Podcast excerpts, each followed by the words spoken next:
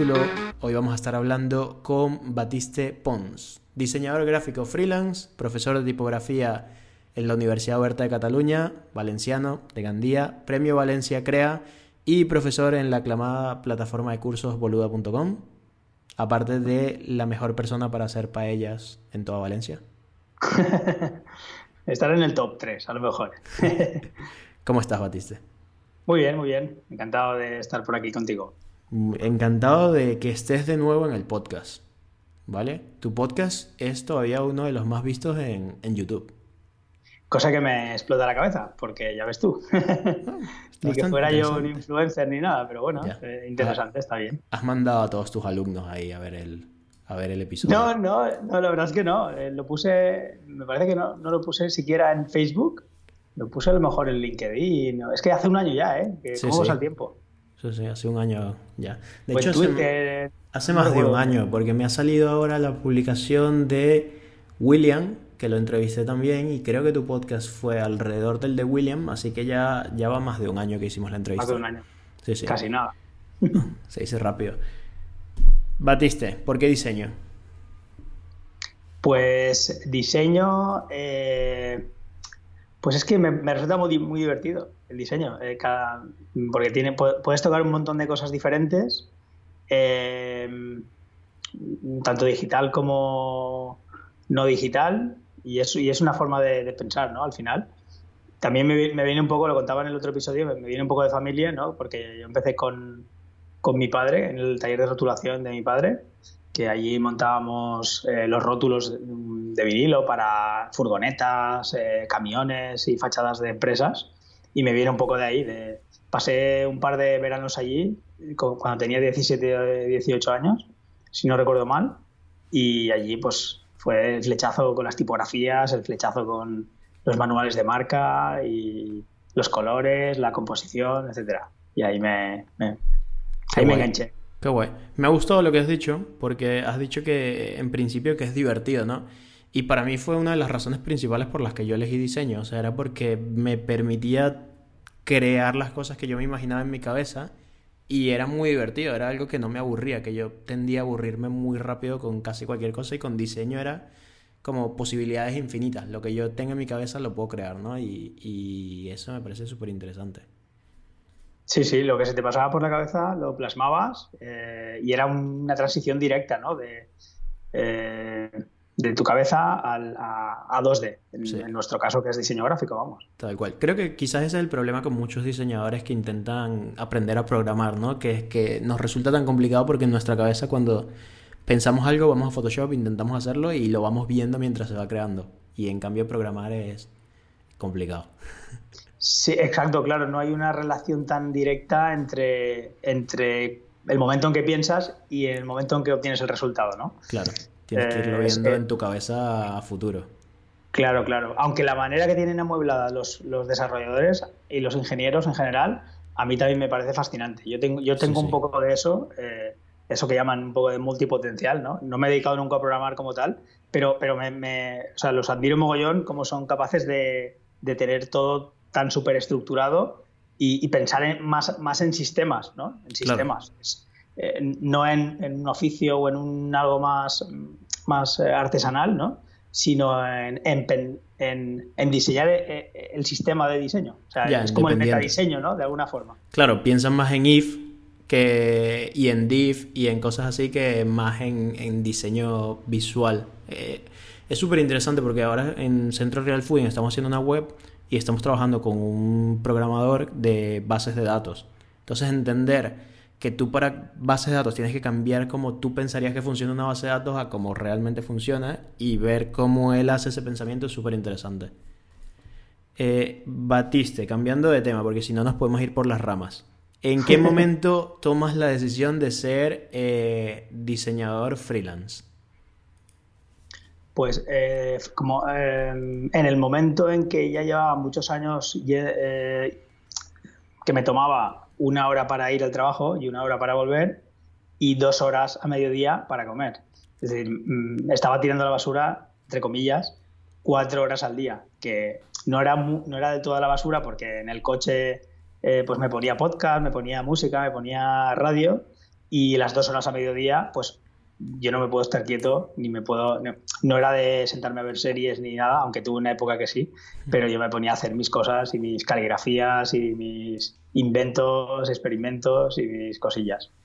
Okay. Pero, aún, pero aún así estaba lejos de la familia y estaba eh, no aprovechando al 100% eh, el tiempo. Claro, tomas esa decisión ya, eh, o sea, para estar más cerca de tu familia y aprovechar más el tiempo. Sí. Vale. Y cuando tomas esa decisión, eh, ¿no te dio un poco de miedo? O sea, ya tenías clientes, ¿cómo empieza? Porque claro, tomar la decisión de ser freelance involucra muchas otras cosas y sobre todo teniendo una familia, porque, o sea, yo por ejemplo, tomar la decisión de ser freelance estando en casa con mis padres y no tener curro es lo más fácil del mundo. ¿No? Sí. Sí, sí, no. A ver, miedo sí que tuve, por supuesto. Eh, tengo la, la suerte en, mm, que mi mujer trabaja y se gana bien la vida, entonces no, no iba a faltar de, de, nada en mi casa, por, por, suerte, pero sí que, sí que acojona al principio porque, claro, dices, no sabes lo que va a pasar.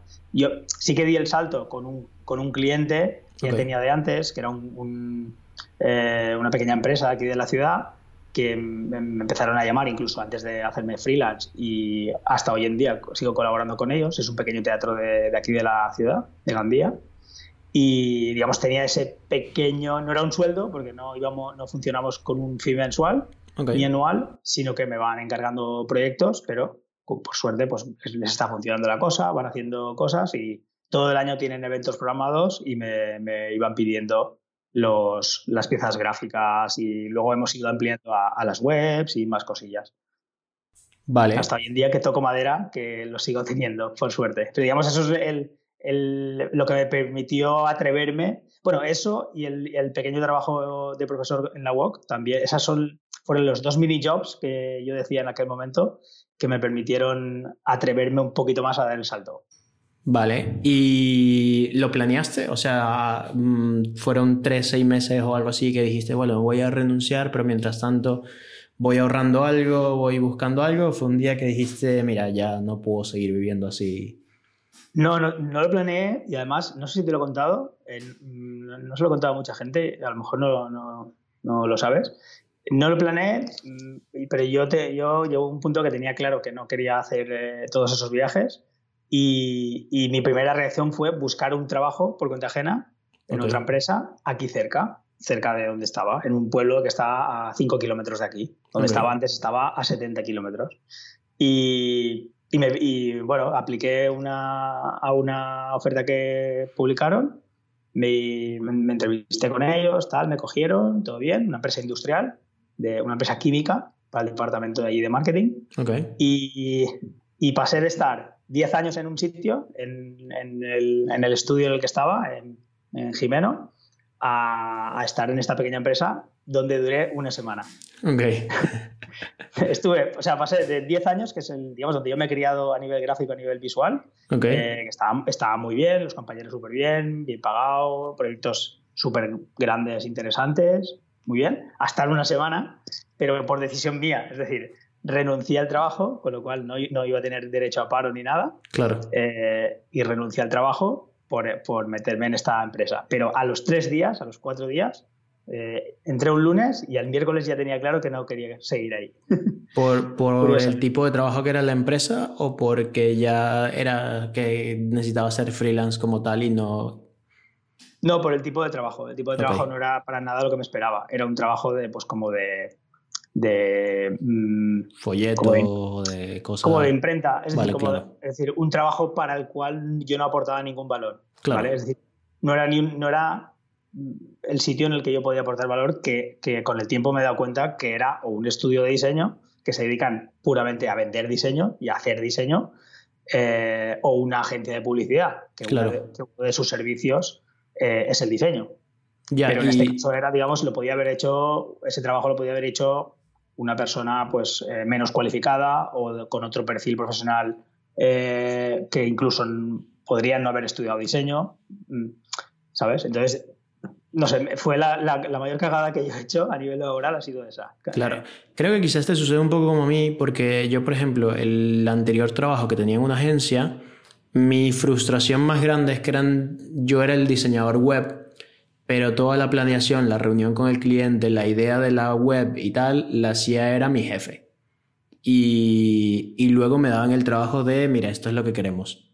Ta, ta, ta, y, tal. y entonces para mí era como, bueno, puedo diseñar un poco, pero la, el hecho de, vale, vamos a ver cómo hacemos esta web, cómo hacemos que venda más, cómo ya estaba discutido. Ya, y, y, estaba discutido al punto de que no puedes decir nada porque ya está pasado el presupuesto, ya está aprobado y todo lo que tú digas eh, o es extra para el cliente o es menos para nosotros.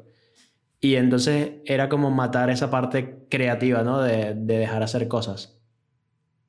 A mí eso me pasaba también. En las, cuando estaba trabajando en cuenta ajena, por cuenta ajena me, pasaba también eso, pero en ese momento no, no, le daba tanta importancia como le doy ahora. Claro. ahora cuando me he puesto como freelance ha sido cuando he descubierto eh, de repente, ostras, pues esto, esta parte me gusta, la disfruto y modestamente creo que la hago bien. Es decir, de, sentarte con el cliente, escuchar sus necesidades, de trazar un plan, de presentarle una propuesta, un presupuesto, que es un trabajo difícil y duro, pero es, es, casi casi lo más bonito. O sea, lo más, eh, a ver, qué bonito es todo, pero que es, es como más excitante, por decirlo así, que el hecho de ejecutar, de, trasladar ideas de otros y planificaciones de otros al papel, que es otro tipo de oficio y hay gente que disfruta con eso y me parece fantástico, que yo también lo disfruto, pero que de repente hay una otra parte que, descubres que es, que es súper interesante también.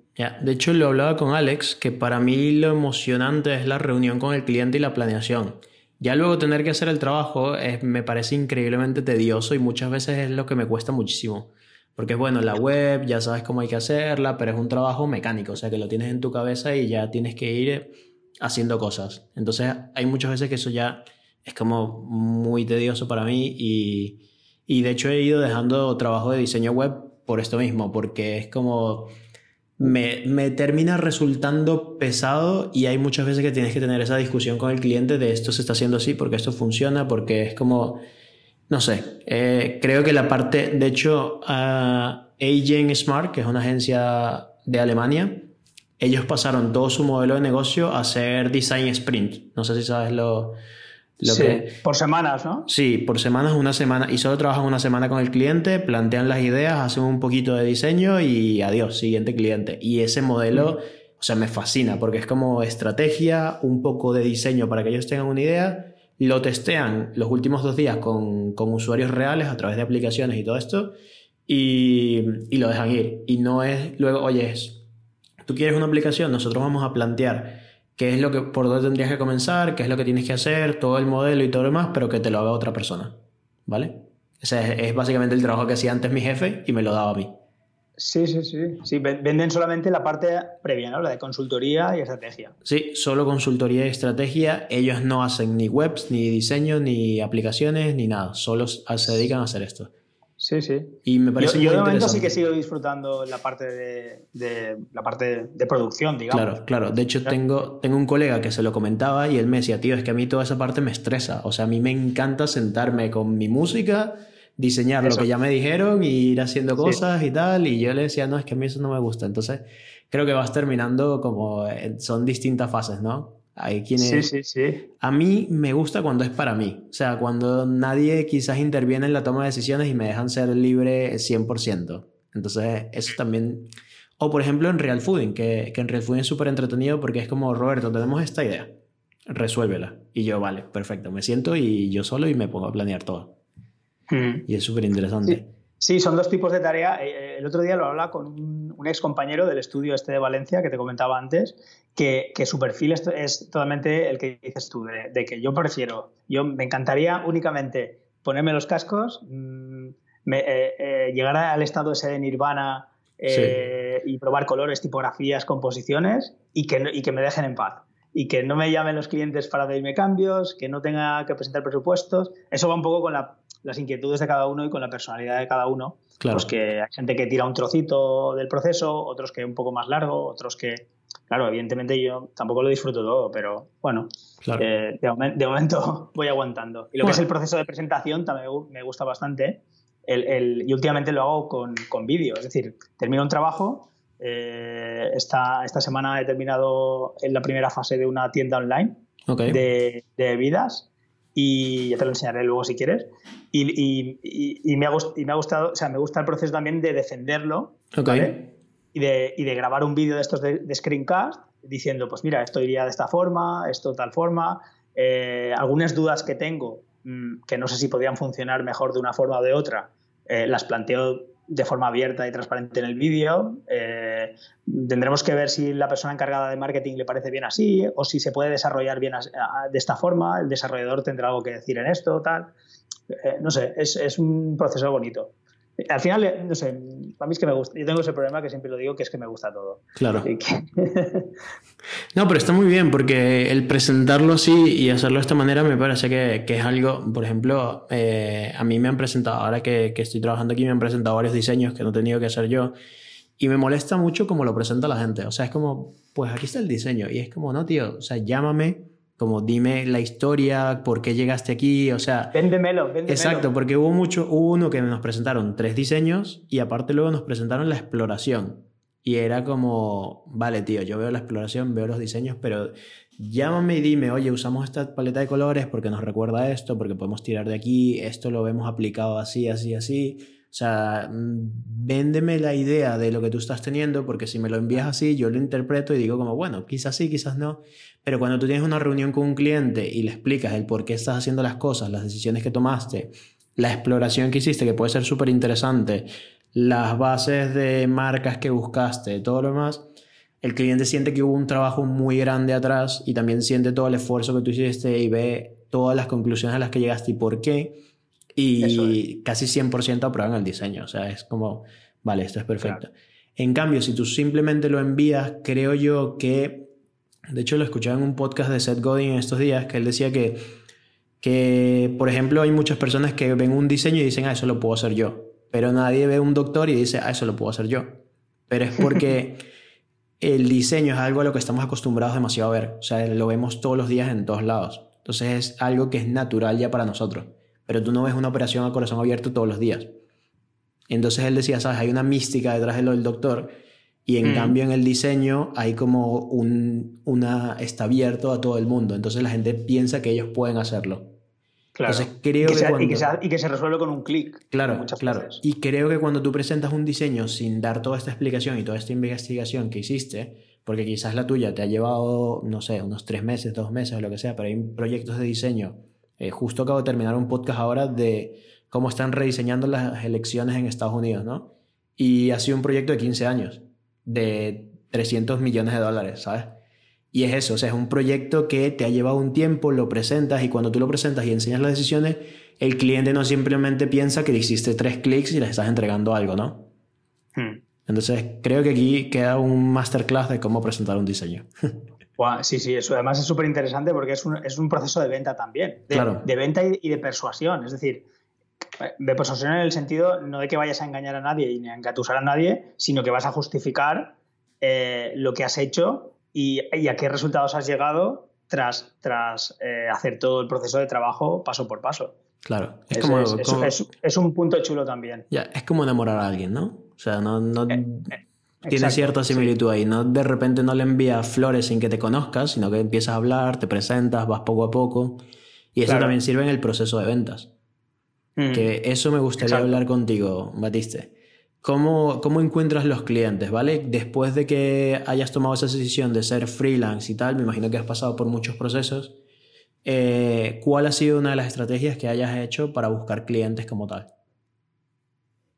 Pues la verdad es que no muchas, porque eh, por suerte o por desgracia me han venido todas por el boca oreja, haciendo, conociendo gente, haciendo networking, haciéndome en, bueno, pues en foros y en sitios eh, en los que hay gente a las que a, la que creo que puedo ayudar y boca oreja y tal. No he hecho nunca puerta fría tampoco. Eh, básicamente eso, de, de boca a oreja. ¿Cómo, ¿Cómo, determinas, porque acabas de decir, eh, viendo a la gente que quizás pueda ayudar, cómo determinas a las personas que puedes ayudar y a las que no?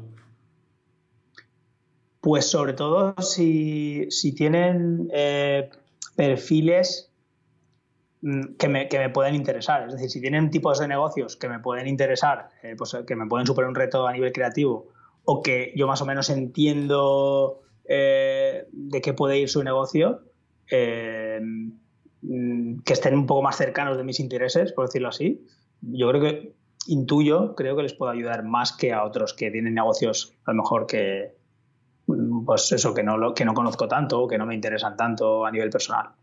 Ok, porque algo que me parece muy, muy interesante, que me pareció, por ejemplo, en el evento de Boluda, cuando yo fui, en ese evento yo ofrecía páginas web. El 90% de las personas que estaba ahí ofrecía páginas web. Entonces yo no me dediqué, yo me dediqué a conocer personas, pero nunca quise vender nada porque era como saturar. Y, y es mucho de, de, hay muchas veces que los diseñadores van a eventos de diseñadores y es como, vale, un evento de diseñador es raro que vayas a conseguir un cliente a menos que hmm. sean eh, labores que se complementan, ¿no? Quizás uno es diseñador gráfico, el otro es diseñador web y pueden entre los dos montar cierto trabajo. Pero es eso, ¿no? Tú, tú eliges eh, personas que tengan un negocio al cual tú les puedas ayudar. ¿Cómo, Exacto. ¿Cómo has determinado eh, a las personas que tú podrías ayudar como tal? y que no, o sea, en qué nivel tiene que estar un negocio o has aprendido marketing o has buscado o has entendido de negocios para saber quién te necesita y quién no? ¿O es algo que ya ha venido con los años en ti? O... No, la verdad es que no, no, es algo que tenga racionalizado.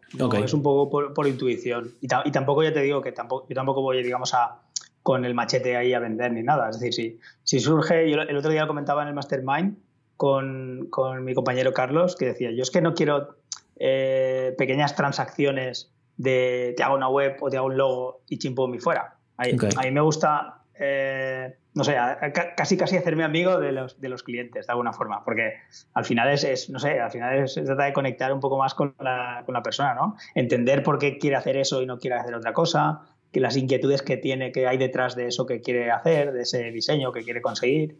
Eh, el buscar un poquito más allá, ¿no? Es, al final es como hacerte amigo de la persona, el, conectar a un nivel un poco más profundo, eh, siempre respetando los límites de la intimidad, evidentemente, pero, pero no sé, es eh, gente, al final es gente con la que, que, tienes feeling y que se dedica a cosas que te interesan. Claro. Por resumen. Bueno, el, crear conexiones a largo plazo con una persona, o sea, con el crear una amistad con un cliente te lleva a crear una conexión a largo plazo, ¿no? Y que ese cliente te vaya recomendando. O no sé, ¿cómo, ¿cómo has logrado esas recomendaciones? ¿Las pides o los clientes naturalmente lo hacen y te van sugiriendo a otros clientes? No, no las pido. Eh, es un poco, ya te digo, de forma muy orgánica. Y es que además soy muy de, digamos, de, echar un cable. Por ejemplo, ahora estoy eh, haciendo un... Bueno, no hemos empezado el proyecto, pero estoy en un Slack de un posible cliente y cuando veo algo por internet que les puede interesar, eh, por ejemplo, un tipo de software que os podría funcionar y, no tiene nada que ver con diseño, y lo, cojo y lo pongo ahí en Slack, pero porque me sale de dentro, es decir, que me sale de una forma totalmente honesta de decir, ostras, esto le puede venir a fulanito súper bien porque está en el punto eh, ideal para que coja esta herramienta y se lo pongo ahí con toda la... sin, sin, sin, sin el, el, esa segunda lectura de, de, pensar, ay, pues así voy haciendo marca personal y, y me tiene en cuenta por si me contrata más adelante, no sé qué, sino que es una cosa que me sale de, dentro, ¿no? Al final, es una cosa súper honesta, súper... Y, y, como eso lo hago con muchas personas, pues de repente me van saliendo proyectos. Claro. Ok. Bueno, lo haces conmigo, o sea, que somos ambos diseñadores y, y, no tendríamos por qué, y me escribes de vez en cuando a ver cómo estoy o qué estoy haciendo, tal, y, o que ah, exacto. viste sí, por eso digo, sí. Claro, claro, o sea, tienes una manera... Algo que hemos hablado en eh, o hemos hablado en algún momento del canal de fulanito o el recurso que ha sacado menganito, y te lo pongo, eh, ¿has visto lo que ha hecho este? No sé qué, tal, a friquear un poquito. Sí, tienes una manera bastante natural de hacerla, por ejemplo. A mí yo esto lo he tenido que aprender. O sea, yo para mí siempre he sido muy individual y muy de, oye, yo estoy aquí, estoy haciendo mis cosas y que nadie me moleste. Y cuando llegué a España, que me di cuenta de que tenía que crear conexiones y, buscar clientes, tuve que hacer esto de manera consciente. Y de manera consciente, la mejor manera de hacerlo, o sea, es crear contactos y nunca esperar nada a cambio. Siempre dar todo tú lo que puedas y nunca esperar nada a cambio, porque cuando esperas algo a cambio, primero que eres una basura de persona, porque estás haciendo cosas por esperar algo de los demás. Por conveniencia. Exacto, por conveniencia. Y segundo, porque eventualmente creas rencor, ¿no? O sea, es como, como si tú con tu pareja midieras cada cosa que hace ella y cada cosa que haces tú para tener un balance perfecto, ¿no? Y muchas veces no es así. O sea, en las relaciones siempre hay la persona que da más, el que da menos o lo que sea. O quizás ellos no mm. están en el punto de, de tenerlo. Entonces, mi recomendación sería que, que, a pesar de que puedas desarrollarlo y aprender a hacerlo, porque tú lo tienes bastante claro y lo sabes hacer naturalmente, a mí, por ejemplo, esto era una cosa que me costaba millones de hacer y, y es verlo de esa manera, ¿no? ¿Cómo puedo yo ayudar a alguien más? Y entre más personas ayudes de manera natural, más oportunidades se empiezan a crear. También sí es verdad que tienes que saber diferenciar el ayudar con el trabajar gratis, ¿no? Claro, por supuesto, por supuesto. Eso hay que marcar el límite eh, súper claro, sí, sí. Que yo no lo tenía tan claro hasta hace relativamente poco, pero sí que hay que marcar lo, que entra y lo que no entra, sí, sí. ¿Dónde, dónde marcas el límite? Eh, eh, mm, no, no te sabría decir un punto, pero no sé, cuando te tiras ya eh, haciendo algo más de una mañana, por decirte algo, ya hay que cobrarlo. o más de dos horas, o más de tres horas, no sé decirte. Ok, ¿Y, apoyarías el trabajar gratis, por ejemplo, o no te parece que sea una filosofía que, te encaje? Hay que, bueno, yo sí que he trabajado a veces gratis, eh, pero digamos como, como forma de, atraer eh, un, un futuro trabajo pero teniendo claro que no es un favor que te hago, sino que es una estrategia que yo decido conscientemente. Es decir, no es por no trabajar gratis porque alguien me lo pida, mm, sino que es porque yo quiero eh, hacer un, invertir una mañana o dos horas o tres horas o las que sean en, esto, eh, mm, pues eso, como estrategia comercial, de alguna forma. Ok. Está un poco a caballo, en realidad está un poco a caballo entre estrategia comercial, depende de los casos, ¿eh? Claro. Entre estrategia comercial y ayuda, y ayuda genuina. Aunque lo, aunque lo que te he dicho antes de ayuda genuina me refería a, chispazos de, que ves algo de repente en internet eh, y, las neuronas se te conectan y dices, uy, esto le, puede interesar, ya te digo, a, a, fulanito de la empresa esta, porque lo que sea. Y es tan fácil como copiar un link y pegárselo en el correo. Oye, esto a lo mejor te interesa. ¡Pam! Eso no te cuesta más de un minuto. Claro. Me refiero.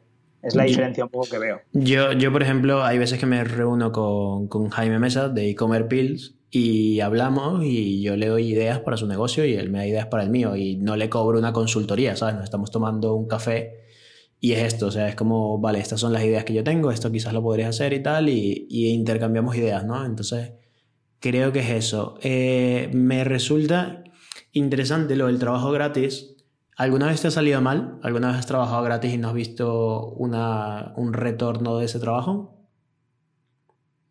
Mm, bueno, al principio, al principio, pero cuando era muy joven, yo aún trabajaba, es decir, no, tenía ni siquiera en el radar de pensamiento eh, ponerme como freelance. Pero la verdad es que no, lo recuerdo tampoco.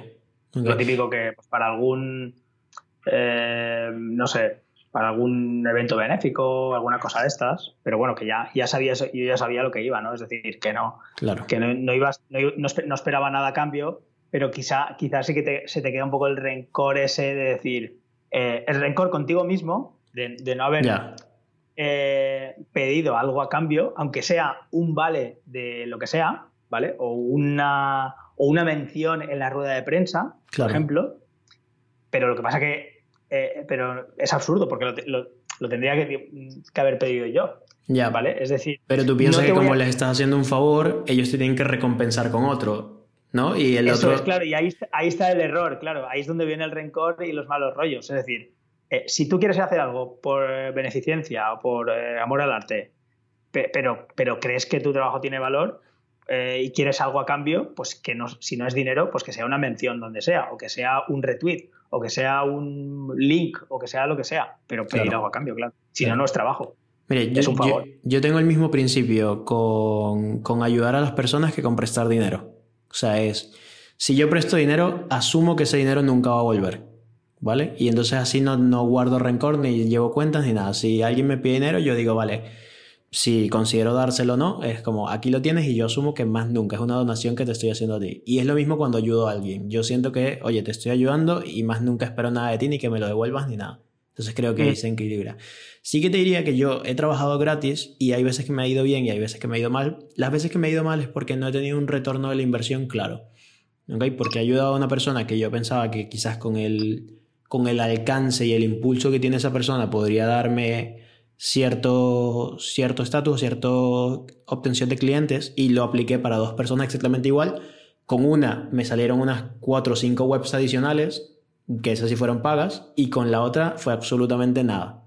Entonces ya voy como entendiendo qué fue lo que funcionó en una y qué fue lo que funcionó en la otra. Pero ¿qué pasa? Yo trabajé gratis desde el principio se los dejé claro, oye, esto vamos a hacerlo gratis y tal, pero les envío un presupuesto con un descuento del 100%. Entonces el descuento del 100% es, mira, esta web te sale en 3.000 euros, tienes un descuento del 100% por lo que vamos a hacer, pero para que sepas que el trabajo que yo estoy haciendo, cuánto valdría y cuánto es lo que estás pagando, entre comillas, por eso, ¿no? Y hubo unos que, o sea, los que sí funcionaron, les pedí mención, o sea, que me hicieran mención en redes sociales y que, me, y que quedara claro que las web, y dejar el nombre en la web que la había hecho yo. Entonces así queda un poquito, quizás un poco más claro, ¿no? Una mención muy cara, ¿eh? una mención de 3.000 euros. Eh, bueno, e, es porque, claro, esto no tengo problema en decirlo, fue para el podcast de Escuela de Nada, que son tres venezolanos, y acaban de llegar a 100.000 seguidores en YouTube.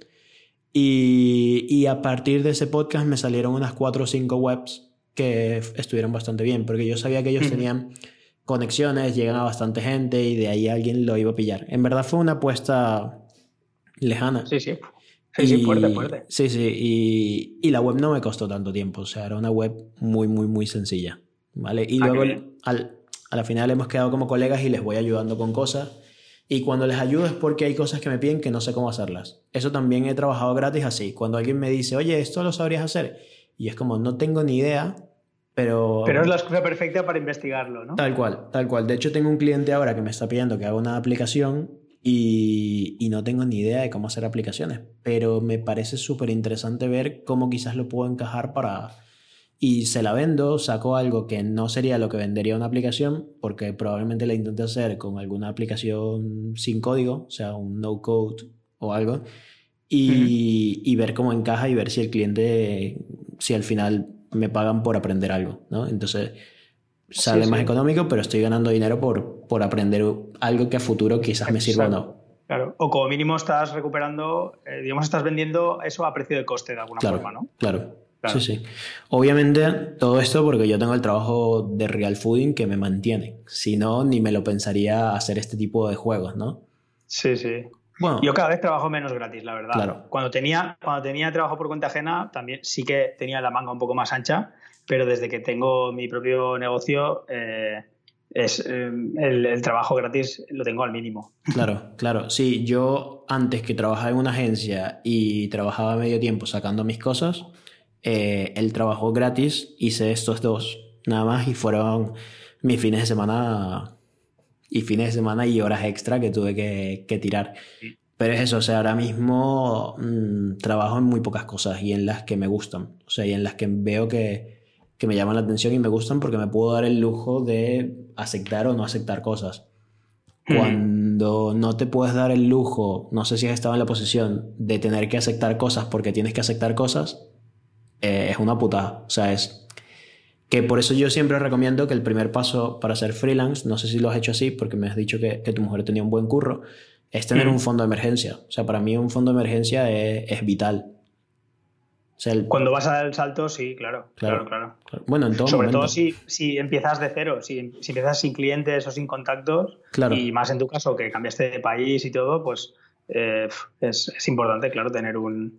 donde caerse muerto, entre comillas. Sí, sí, de hecho, eh, el, creo que lo hablaba con Carlos el otro día, que él me dice, bueno, si todo sale mal, yo me devuelvo a casa de mis padres. Y yo como, pues si a mí todo me sale mal, voy, voy pillando de colegas que me permitan vivir en su casa un tiempo, porque no, no tengo que, no puedo devolverme a casa de mis padres.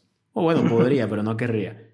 No es una opción, no es una opción en tu caso. Exacto. Entonces eso, eh, yo siempre recomiendo, que lo hablé en el podcast con mi hermano, es tener un fondo de emergencia, me parece lo principal. Y de hecho hay personas que tienen dos fondos de emergencia. Uno que es para la familia, para todo lo que hay a su alrededor, y otro que es para su negocio, que es el sueldo, de mm. ahí sale tu sueldo. Porque no sé si te pasa que hay meses en los que cobras mucho, hay meses en los que baja ese, ese dinero, ¿no? Sí, sí, sí, claro. ¿Y cómo haces, cómo haces para jugar con este tipo de cosas? O sea, ¿cuántos clientes, sabes cuántos clientes puedes aceptar al mes? ¿Algún momento subcontratas personas o, ¿O siempre vas únicamente tú y sabes qué tanto y, por ejemplo, le dices a un cliente, no, comenzamos a trabajar de aquí a un mes? Eh, pues de normal tengo una lista de espera corta, eh, lo que pasa es que este año se me ha alargado un poco, de hecho tengo el, cupo hasta final de año prácticamente eh, completo. Y es algo que no me había pasado nunca y por suerte me, está pasando, estoy retrasando un poco el, comienzo de, proyectos y, eso en cuanto, a la, en, cuanto a la cola. Y en cuanto al esto de emergencia, también he aprendido a gestionarlo a hacer relativamente poco, lo que es el flujo de caja, ¿no? El, asignarme un sueldo de mi negocio, que eso al principio no lo hacía, y eso me consta que hay mucha gente que aún hoy en día no lo hace, los autónomos, que lo que hay en el banco es para mí y lo que no hay en el banco no, no es para nadie porque no existe, sino que, digamos, el negocio como tal, como ente que sobrevuela tu cabeza, es un activo que te genera ingresos, pero pero eh, desde el punto de vista del negocio, tu sueldo es un gasto, es un coste. ¿vale? Entonces, digamos, yo tengo dos hojas Excel, una que es mi hoja personal, bueno, en realidad tengo tres, mi hoja personal, mi hoja de negocio y mi hoja de mi casa, que también lo llevo yo. Entonces tengo, tengo ahí, eh, estoy aprendiendo a, manejarlo, bueno, ya más o menos lo controlo bastante bien, gracias al amigo Miguel Antúnez, que también es profesor en, Boluda con sus cursos y tal, y, bueno, es muy majete y un crack. Y gracias a sus cursitos eh, lo he podido ya controlar bastante bien y, perderle el miedo y, enfrentar la realidad de cara, ¿no? De los números, porque los números hablan, ¿no? Claro. ¿Alguna vez has tenido miedo de hablar de dinero con un cliente? Sí, claro, claro, claro. Sí, sí. ¿Y, cómo lo, cómo, ah, todavía lo tienes? O sea, de ir a un cliente y decirle, oye, este es el presupuesto y el cliente diga, eh, no, ya no. La verdad es que no.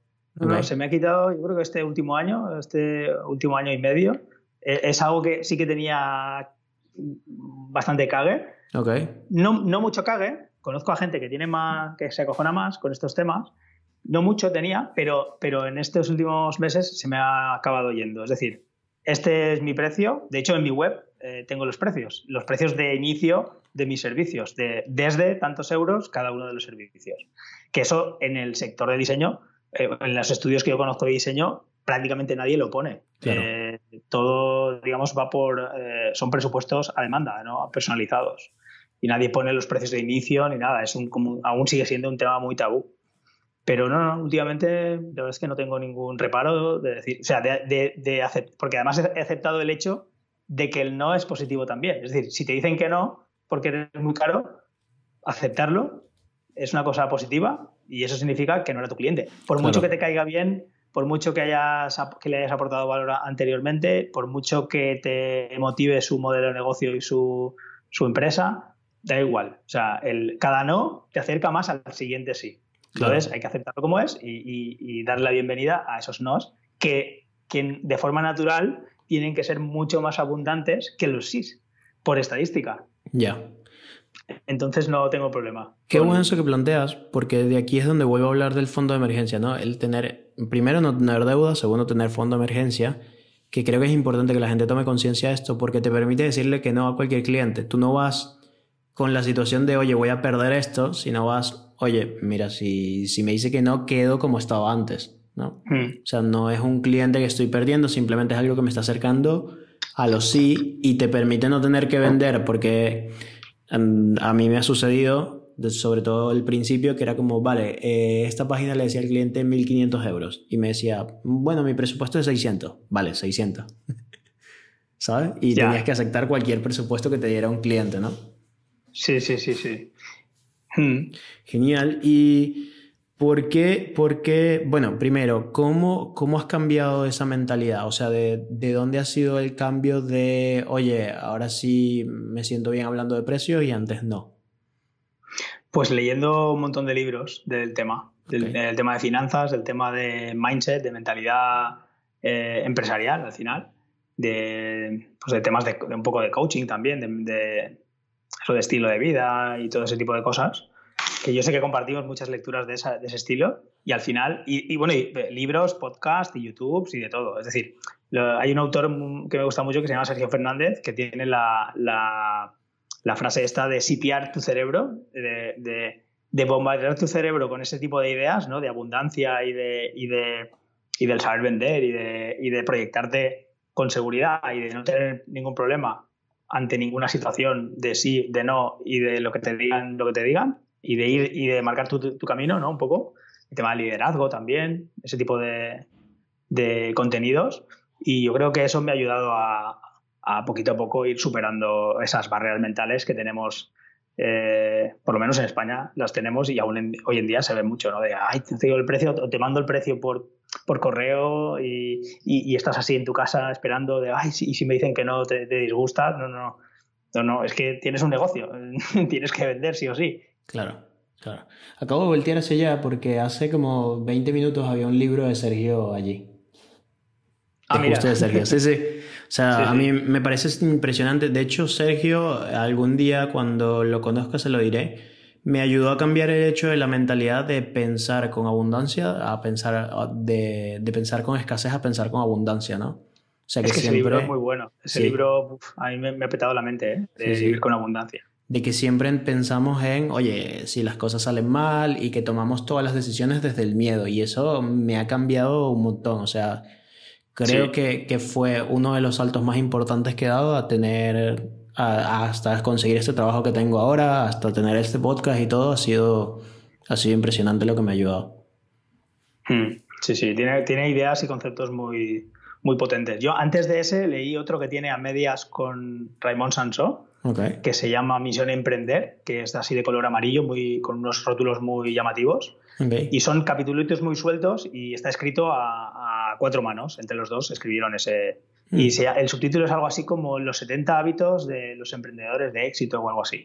Eh, y, yo conocí a Sergio a través de ese. Y está, ah. eh, también toca temas de dinero también y de, eso, de, emprendimiento y de hábitos, de hábitos de saludables, de alimentación, de de ejercicio, de pues, pues, un montón de cosas súper interesantes. Misión Emprender se llama. Lo voy a buscar. Eh, cualquier persona, si, si, no quiere comprar el libro o lo que sea, Sergio tiene como 400 horas de vídeo en YouTube. O sea, puedes pasar una vida ahí viendo sus vídeos.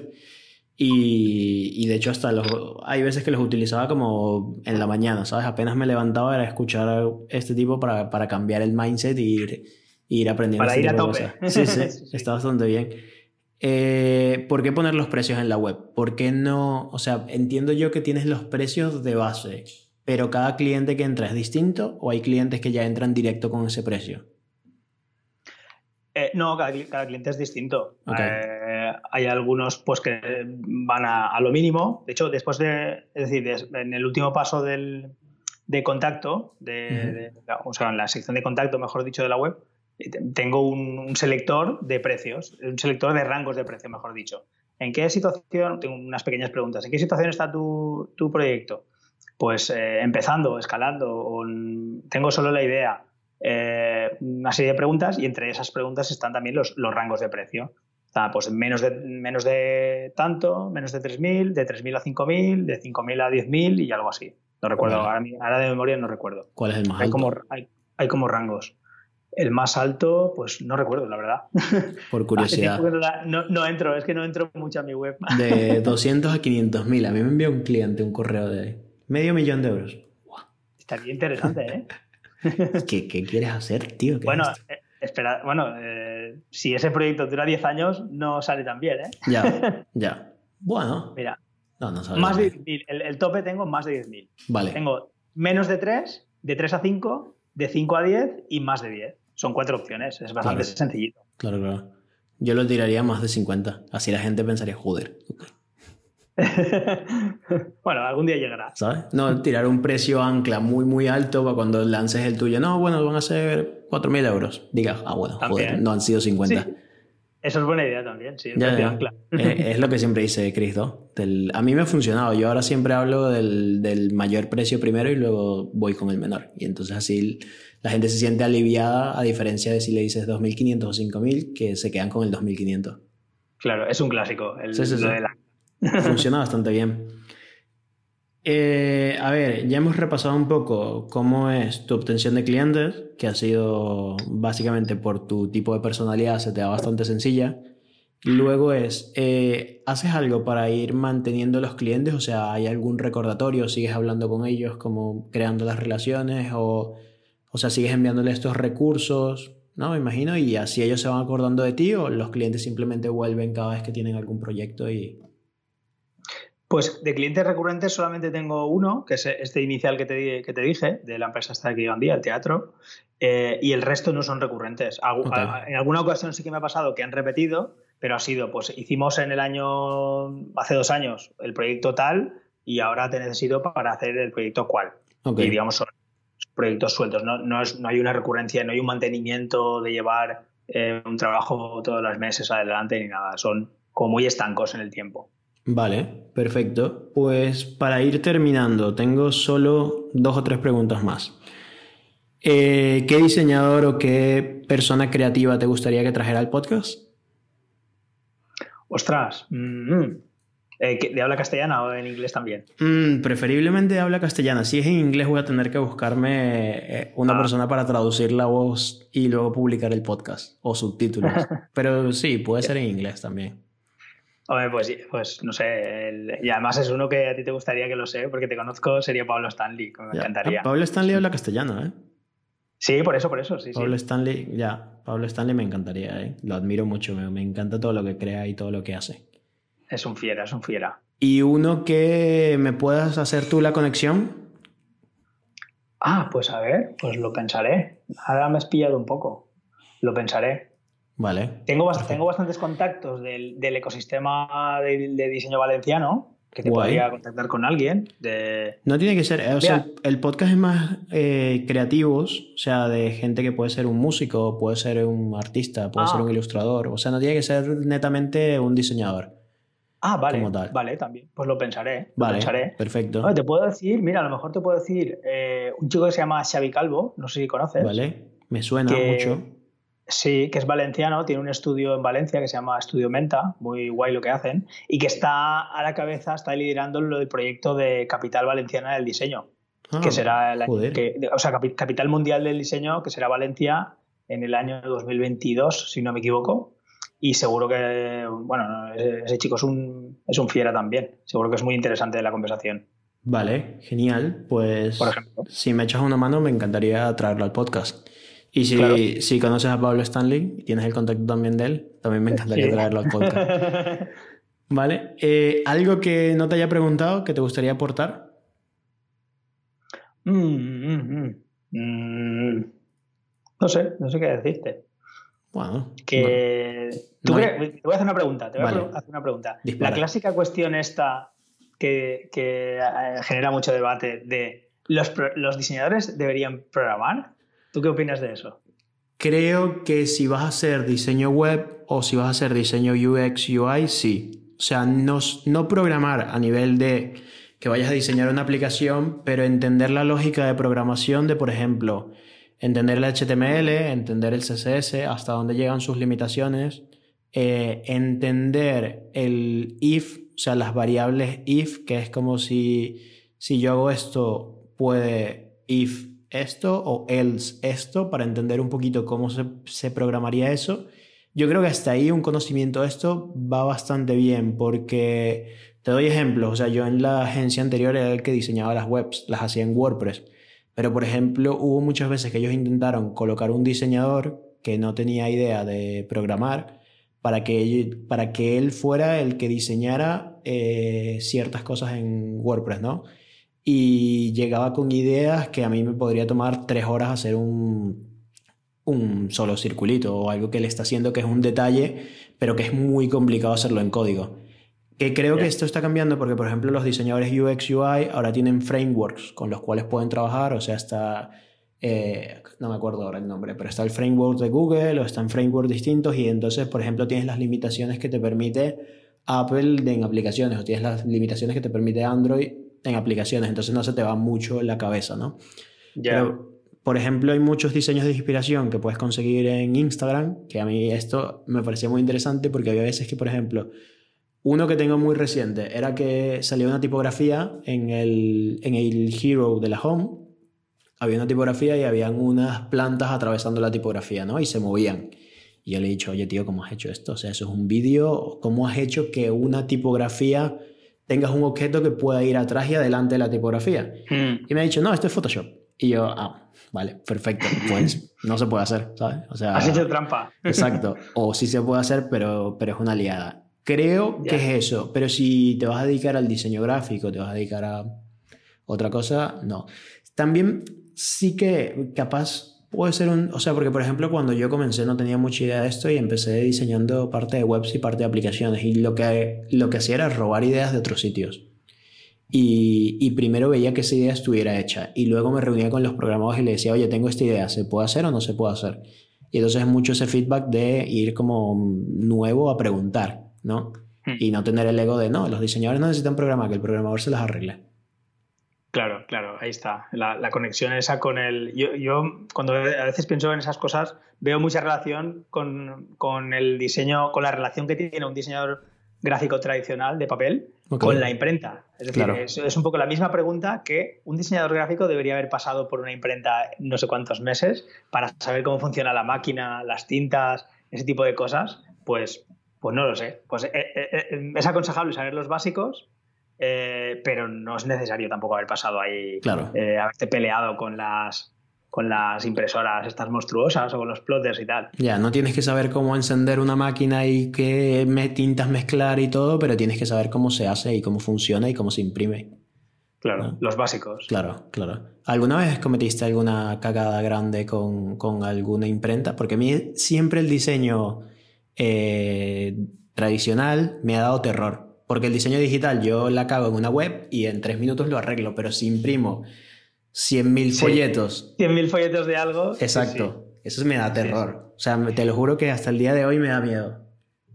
Sí, sí, pues eh, no lo, no- digamos, no la cagué yo directamente, pero en el estudio en el que trabajé 10 años sí que eh, pasó alguna cosa de estas que fue un compromiso, que Claro. de repente, yo recuerdo perfectamente un catálogo súper gordo, no recuerdo la tirada, pero era gordísimo, y recuerdo perfectamente que las tipografías en pantalla se veían perfectamente bien, pero después en la, en la impresión eran súper finitas, súper finitas, que parecía gris. claro. Era, era una versión ultra fino, no sé qué, y se veía fatal, no se veía, no, no se leía ni nada. Claro. Y ese día fue muy jodido. Me lo imagino, me lo imagino. Es que de hecho, eh, el diseñador de, de The Future, el que tiene barba, que es Burns, no sé cómo, creo que es Ben Burns o algo así, él tiene una historia de que, de que él, esto le da terror también porque hubo una vez que diseñó una lata de cerveza para un colega y la envió y el colega le dijo, oye, el número de la barra, o sea, el código de barra está mal, te envío el que es correcto. Y él dijo, vale, perfecto.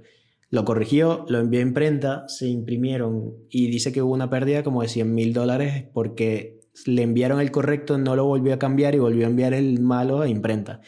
Y yo Uf. como, tío, o sea, esto me Madre puedo mía. morir, ¿sabes? Sí, y sí, al final que era su es colega, delicado. que lo pudieron arreglar y tal, que perdió dinero y todo por él y él dice como, sabes, ya yo no lo puedo volver a ver con la misma cara, es como... Ya. Es que tienes el peligro de que te pase eso, que, que es un compromiso muy grande, pero en cambio tiene la ventaja, por decirlo así, que, que un trabajo empieza y acaba. Claro, y, y- y no estás siempre comprometido a si hay un cambio lo cambiamos, si hay una modificación hay que cambiarla. Digamos que te, te desliga un poco más del trabajo eh, el, el hecho de que sea, pues eso, eh, lo diseñas, lo imprimes, lo repartes, lo diseñas, lo imprimes, lo repartes. claro. Eh, y te desvincula un poco más de, de ese seguimiento que muchas veces ahí es donde se hace mucho trabajo gratis. También. Claro, Seguramente te ha pasado que te- publicas una web, vale, hemos lanzado una web, vale, hemos lanzado una app eh, y, y esa web y esa app no están no, eh, es decir, no, están, no han acabado su vida, están siguen vivas y siguen Claro. actualizándose. Que ya te digo que tiene cosas buenas y tiene cosas malas. Sí, sí, es la verdad. Pero, pero es eso, a mí siempre el diseño me dio terror. Era como mi, mi Sí, sí. miedo mayor porque yo tiendo a ir muy rápido, entonces esto siempre me, me ha dado como, como miedo. Ya, canguelo. Yo, yo tengo un poco de, de esto con los colores. Lo- Ok. Ahora que estoy, digamos, más enfocado a diseño digital, estoy más relajado con la reproducción de los colores. A mí lo que me da un poco de... de- de- no, no es que me dé miedo, pero me da un poco de pereza. Es decir, Claro. ahora este monitor se ve bien, el otro no se ve bien. Eh, Lo tengo que calibrar con el, el cacharrito este de calibrar, que Claro. se imprime con un papel, con otro papel, con una máquina, con otra máquina. la, esto de Pantone es una movida que me da mucha pereza, sinceramente, y siempre me ha dado mucha pereza. Y eso, en cambio, en el diseño digital no pasa tanto. Sí que pasa porque hay que medir el color bien y usar colores que sean accesibles, que tengan buen contraste, que, que, destaquen unos sobre otros, que, eh, pensando en todo tipo de monitores de todos los, los años, mm, dispositivos y, y, modelos. Internet, pero es menos, es menos, sí, y navegadores también, pero es menos comprometido y menos conflictivo que, la cantidad de papeles, de máquinas, de, métodos de impresión, de tintas que hay, que, digamos que, que, multiplican exponencialmente las variables de cómo puede salir un trabajo. Claro, claro, estoy de acuerdo. Última pregunta, ¿estás cumpliendo año hoy? Sí. Mira. Sí, sí. Feliz cumpleaños, Batiste. muchas gracias, muchas gracias. No sabía, me ha dicho Skype que tiene aquí una, mira, un clic. Un chivato. Un chivato, está ahí. Es que de ah, repente lo he visto oh, un emoji. Sí, sí, he visto un emoji y he dicho, ah, mira, capaz Batista sabe qué mal amigo soy. No lo tengo en Facebook para que me avise. no nos tenemos en Facebook. No. tenemos que, añadir. No, no, mi Facebook está lleno de cosas que profesionalmente no quiero que vea la gente. Son memes de un humor muy extraño. ah, sí. no, mentira. Sí, soy, soy. Tengo menos, menos Estoy a un año de 40. Hoy cumple 39. Joder, pues felicitaciones, Batiste. Gracias por concederme el honor de grabar un podcast conmigo el día de tu cumpleaños. Nada, nada, encantado. Para mí esto es una fiesta. Perfecto. Pues, eh, ¿dónde te pueden encontrar las personas? Pues en baptistepons.com. Vale. Ahí está mi web, mis precios. Vale. Mi formulario de contacto. Todos los que quieran ir a ver los precios, batistepons.com. Sí. Perfecto, lo dejaremos igual en las notas del programa. Muchas gracias por acompañarnos, Batiste. Ha sido un placer. Igualmente, Roberto. Un abrazo grande. Igual, un abrazo. Adiós.